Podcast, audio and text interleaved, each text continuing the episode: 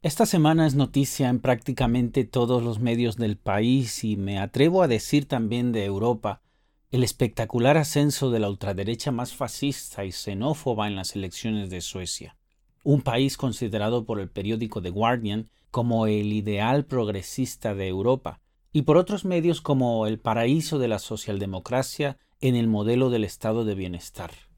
El partido ultraxenófobo Demócratas de Suecia, que basó su campaña, al igual que Salvini, en un discurso antiinmigratorio abiertamente racista, se vio catapultado en las elecciones y se encaramó a la tercera posición con el 17,6% de los votos, casi cinco puntos más que hace cuatro años, y ya suma cinco comicios seguidos ganando votos, y todavía ha quedado por debajo de sus expectativas, porque muchas encuestas le atribuían incluso llegar a ser la primera fuerza. Así, Suecia también se convierte en un nuevo bastión del fascismo. Hoy por hoy apostar todo al racismo en Europa está dando réditos electorales, y la izquierda blanca europea está asimilando los mismos posicionamientos, las mismas premisas racistas de la ultraderecha, tanto que los partidos conservadores, tradicionalmente conocidos como de derecha, se han quedado en la parte central del tablero político y ahora resulta que son las fuerzas moderadas. Es la radiografía de una Europa que nos está revelando su verdadero rostro. Estos son los hechos y este es el panorama del que hablaremos. Soy Víctor Paul y estás en Contradiscursos. Comenzamos.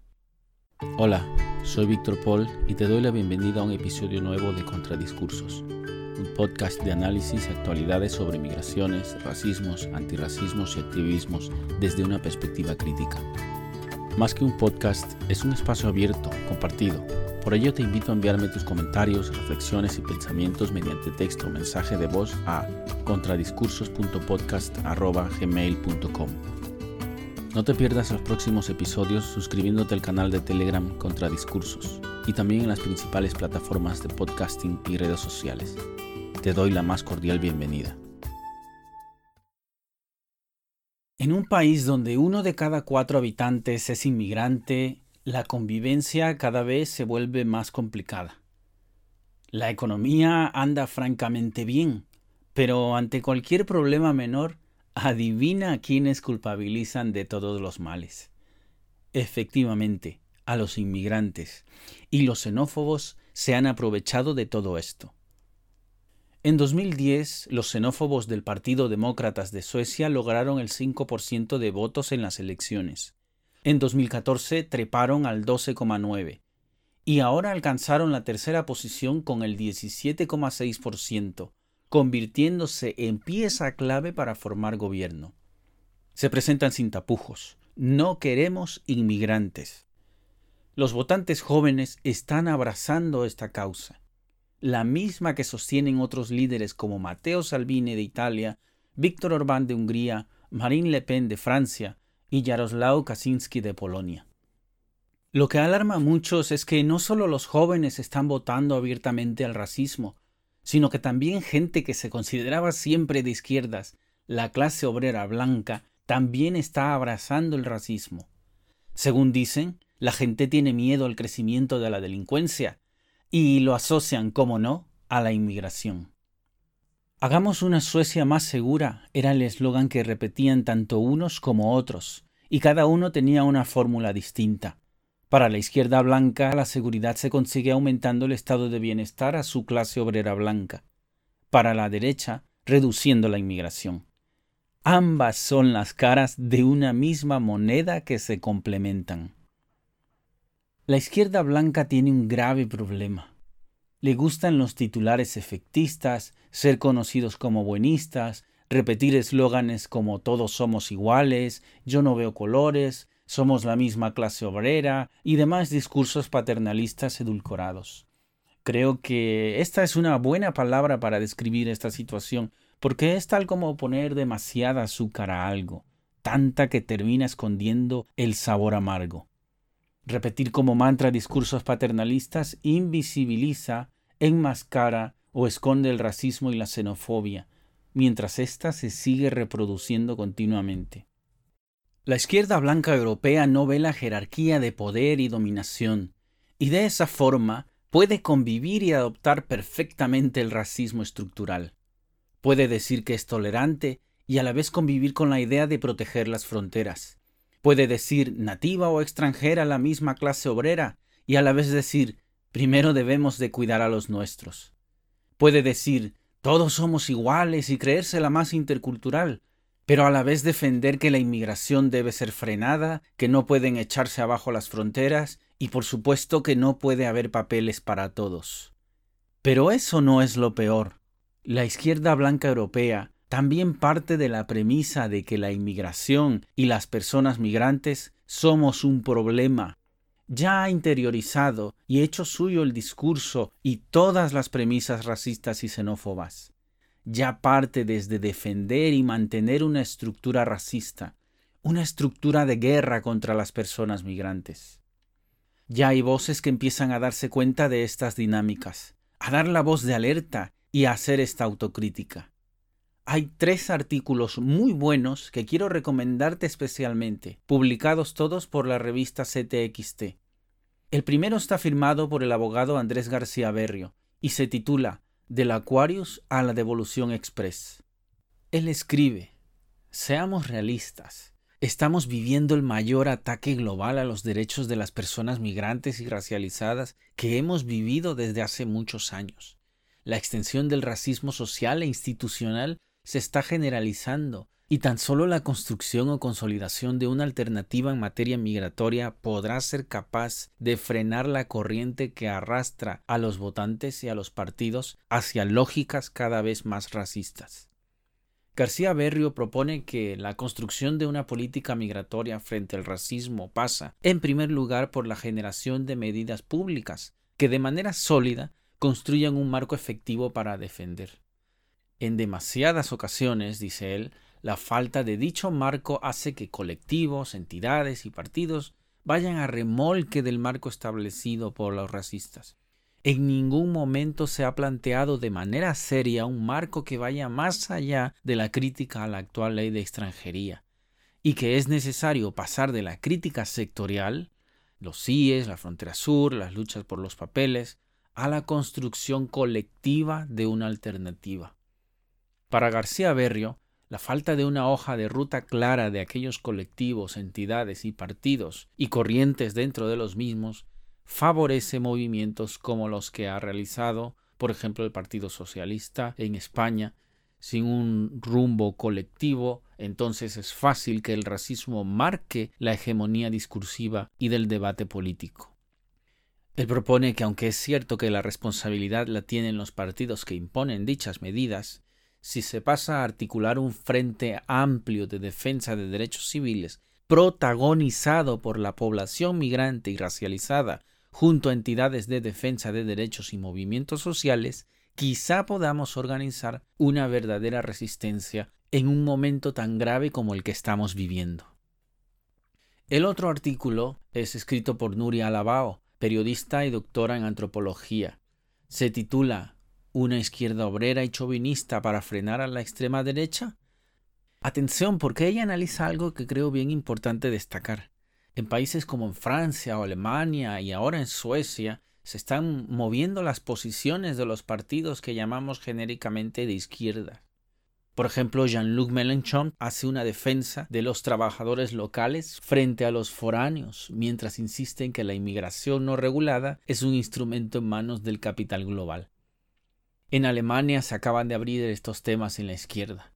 Para la izquierda alemana, los asalariados y los obreros no solo ven empeorar sus condiciones de trabajo, sino que sienten amenazada su propia identidad debido al crecimiento de la inmigración. Así, su propuesta apuesta por utilizar el nacionalismo y regular la inmigración en una reedición del argumento de los migrantes como mano de obra barata importada por el capital. Nuria Labao deduce clarísimamente. Se puede ver esta propuesta como un avance más de la extrema derecha. Así pues, la izquierda se mueve hacia el soberanismo de las fronteras. Pero es posible que se encuentre con que la extrema derecha le ha devorado ya su posición en la defensa de lo público. y a quién van a preferir los votantes, ahora hinchados por sentimientos racistas y xenófobos. Entonces pasa a reflexionar en que la izquierda europea debería replantearse estrategias de racialización de la clase como una vía al éxito electoral y empezar a atacar sin subterfugios ni concesiones los mitos sobre la inmigración. No es suficiente con decir que el discurso progresista es impopular o difícil de explicar. Hay argumentos de sobra, dice ella. Los inmigrantes son necesarios en una demografía en decadencia entre otras cosas porque pagan impuestos, estimulan el crecimiento y sostienen el estado de bienestar. Pero también habría que dejar de mirar a los migrantes de forma paternalista y asumir que son una fuerza social extraordinaria con la que hay que aliarse para frenar las posibilidades de la ultraderecha. Se trata de apoyar su autoorganización para que puedan desplegar su poder. Cuantos más derechos tengan, también de participación política, menos posibilidades tendrá el fascismo. También lo explica magistralmente Pastor y Filigrana en el tercer artículo que te recomiendo. Se titula Nuestros obreros primero, donde ella escribe Lo venimos diciendo, hablar de clase obrera sin la interseccionalidad del género y la raza beneficia a la ultraderecha. Y por ahora la ultraderecha europea va ganando de tanto repetir el mantra paremos la inmigración, aquí no cabemos todos.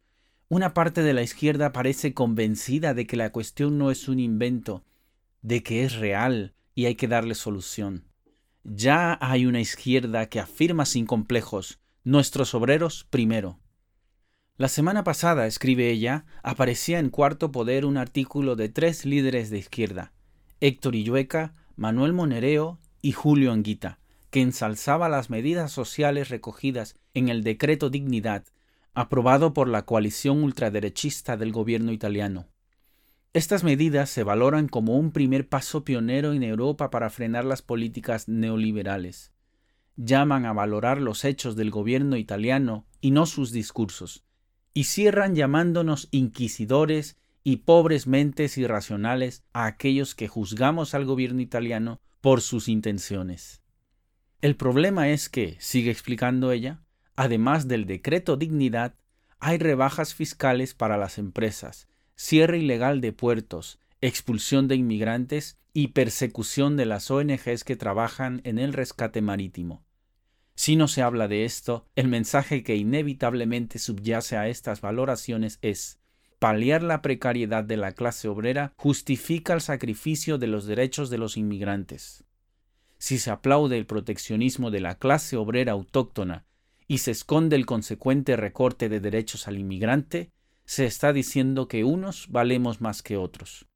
Decir que primero va la opresión de clase y luego la de raza y todo lo demás, casa muy bien con la política de primero acabemos con la precariedad de los autóctonos, aunque haya que subir cinco metros más la valla de Ceuta, sentencia la autora.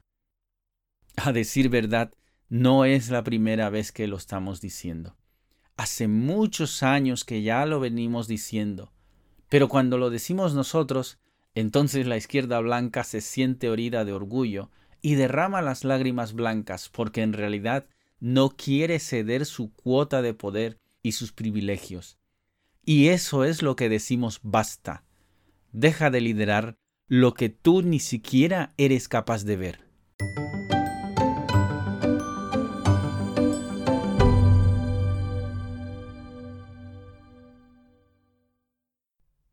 A continuación, los titulares que te quiero destacar en este episodio. The Observer señala que la derecha española agita el miedo tras el auge migratorio en Andalucía. Los nuevos líderes de los partidos de derecha en España creen que la inmigración será una carta ganadora electoralmente y han puesto el asunto bajo los focos. Cita a responsables de ONG sobre el terreno que aseguran que hay mucho de alarma injustificada respecto a las entradas de inmigrantes pero señala que el auge de llegadas a las costas y los saltos a las vallas de Ceuta parecen haber persuadido al Partido Popular y Ciudadanos de que la inmigración podría ser el gran tema en las próximas elecciones generales. No debería extrañarnos, tomando en cuenta que un 41% de españoles cree que hay demasiados inmigrantes en el país y solo un 8% que hay pocos. Es el dato que se desprende de la última encuesta de sociométrica para el periódico El Español, realizada entre el 22 y 30 de agosto. Entre quienes creen que España cuenta con demasiados inmigrantes, hay una mayoría de votantes de Ciudadanos, con un 75,5%, seguidos de votantes del Partido Popular con un 49,4%, y muy cerca de estos, los votantes del Partido Socialista con un 45,6%. En cuanto a votantes de Unidos Podemos, un 18,3 cree que hay demasiados inmigrantes, mientras un 41,7 considera que son suficientes, y prácticamente el mismo porcentaje, 40%, no sabe o no contesta. Preguntados por las medidas que debe tomar el gobierno de Pedro Sánchez con los inmigrantes, un 43,5% de los encuestados considera que debería devolverlos a sus países de origen, frente a un 31,4% que apuesta por su reparto por las comunidades autónomas, y un 25,1% prefiere otras opciones. Nuevamente, entre quienes apuestan por deportarles, hay una mayoría de votantes de Ciudadanos con un 76,9%, seguidos de votantes del PP con un 66,7%, del PSOE con un 60,7% y por último, y muy lejos de ellos, de Unidos Podemos con un 11%. Por otro lado, el Consejo de Europa llama la atención a España por las expulsiones colectivas de migrantes en Ceuta y Melilla. Ya es la novena advertencia de un organismo internacional en el informe del Consejo de Europa que advierte a España contra las expulsiones colectivas de personas migrantes en Ceuta y Melilla. España recibe la novena advertencia de un organismo internacional en el informe del Consejo de Europa que advierte a España contra las expulsiones colectivas de migrantes en Ceuta y Melilla. El documento recuerda que toda persona que llegue al país, incluidos los que salten las vallas fronterizas de las ciudades autónomas, debe estar protegida contra la devolución y expulsiones colectivas con la posibilidad real de tener acceso a un procedimiento de asilo eficaz y justo. La advertencia del Consejo de Europa llega días después de que España expulsara a Marruecos a más de un centenar de personas migrantes que saltaron la valla de Ceuta en virtud a un acuerdo firmado con Rabat en 1992. El informe alerta también sobre la saturación de los centros de acogida en Ceuta y Melilla por su masificación e insta a España a trabajar en la integración, desarrollando una estrategia y un plan de acción coherentes para la integración de las personas migrantes. Dicho plan tendría tres ejes principales, la lengua, la educación y el trabajo, que son aplicables para la integración de las personas inmigrantes no solo en España, sino en toda Europa. Una nota sobre sanidad pública.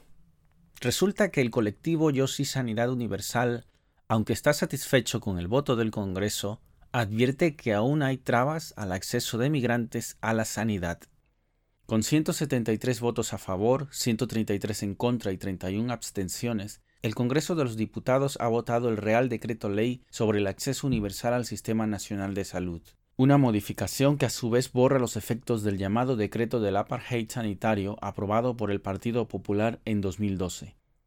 La votación en el Congreso ha sido recibida positivamente por el colectivo Yo sí Sanidad Universal, no obstante, subraya que mientras se mantengan las recomendaciones y el reglamento actual, todavía quedan fuera cientos de personas. Yossi Sanidad Universal hizo público un balance crítico, en el que denuncian que el actual decreto tiene importantes defectos que lo sitúan lejos de alcanzar la pretendida universalidad en el acceso al Sistema Nacional de Salud.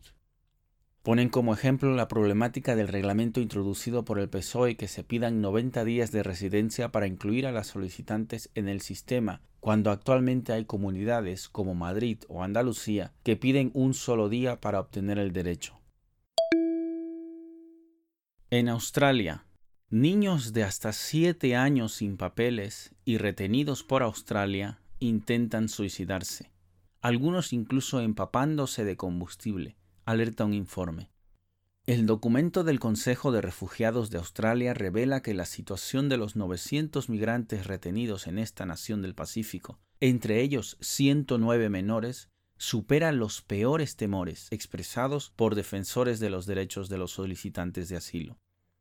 El informe indica que han aumentado los niveles de trauma y abuso y desesperación entre los refugiados, a los que califica como personas rotas. La política australiana de detención obligatoria en las islas del Pacífico retomada en 2012 ha traumatizado a los niños de tal manera que rechazan comer e intentan matarse, asegura el documento. Hay padres que nunca han tenido en brazos a sus bebés, madres que han tenido que dejar a sus hijos en Nauru, indica el documento. Muchos de los refugiados y solicitantes de asilo en Manus han oído de conflictos como los de Afganistán, Darfur, Pakistán, Somalia y Siria. Otros han escapado de la discriminación, como las minorías rohingya en Birmania, Myanmar o Bidún en la región del Golfo.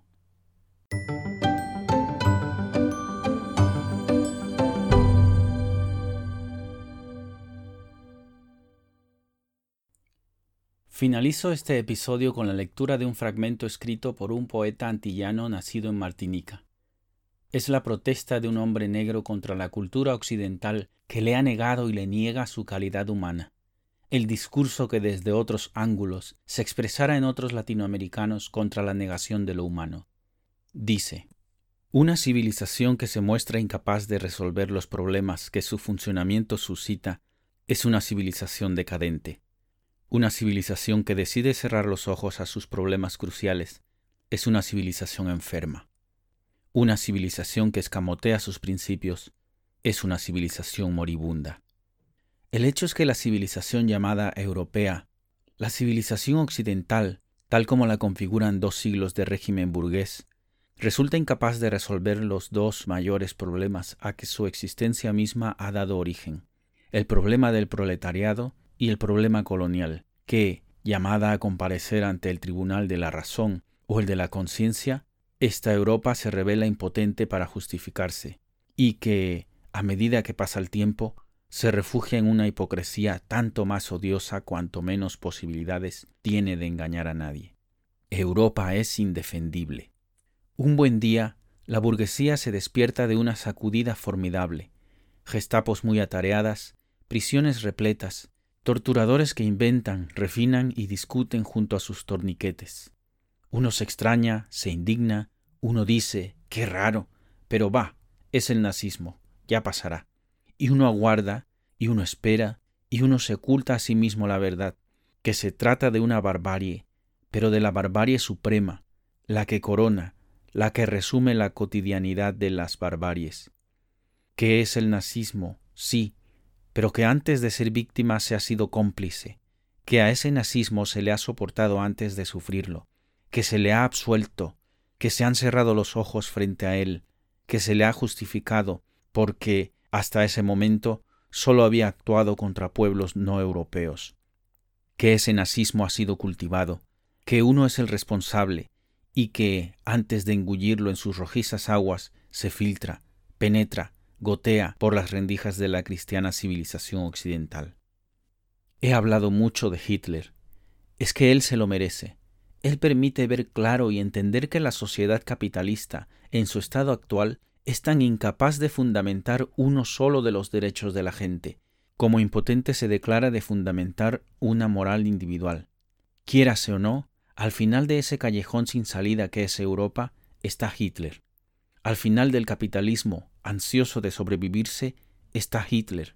Al final del humanismo formal y del renunciamiento filosófico, está Hitler. ¿A dónde quiere llegar?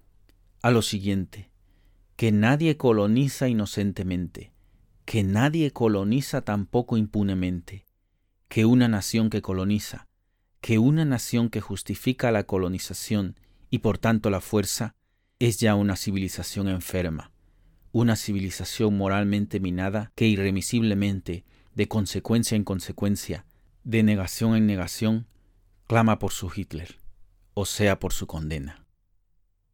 Discurso sobre el colonialismo. Aimé Césaire, 1955. Y hasta aquí concluyo este episodio. Tal como te decía al principio, te propongo que este sea un espacio compartido. Por ello te dejo abierta la invitación a enviarme tus comentarios y reflexiones. Puedes escribirme o enviarme un mensaje de voz a contradiscursos.podcast.gmail.com No te pierdas los próximos episodios suscribiéndote al canal de Telegram Contra Discursos y también en las principales plataformas de podcasting y redes sociales. Mi nombre es Víctor Paul y me despido con un abrazo. Hasta la próxima.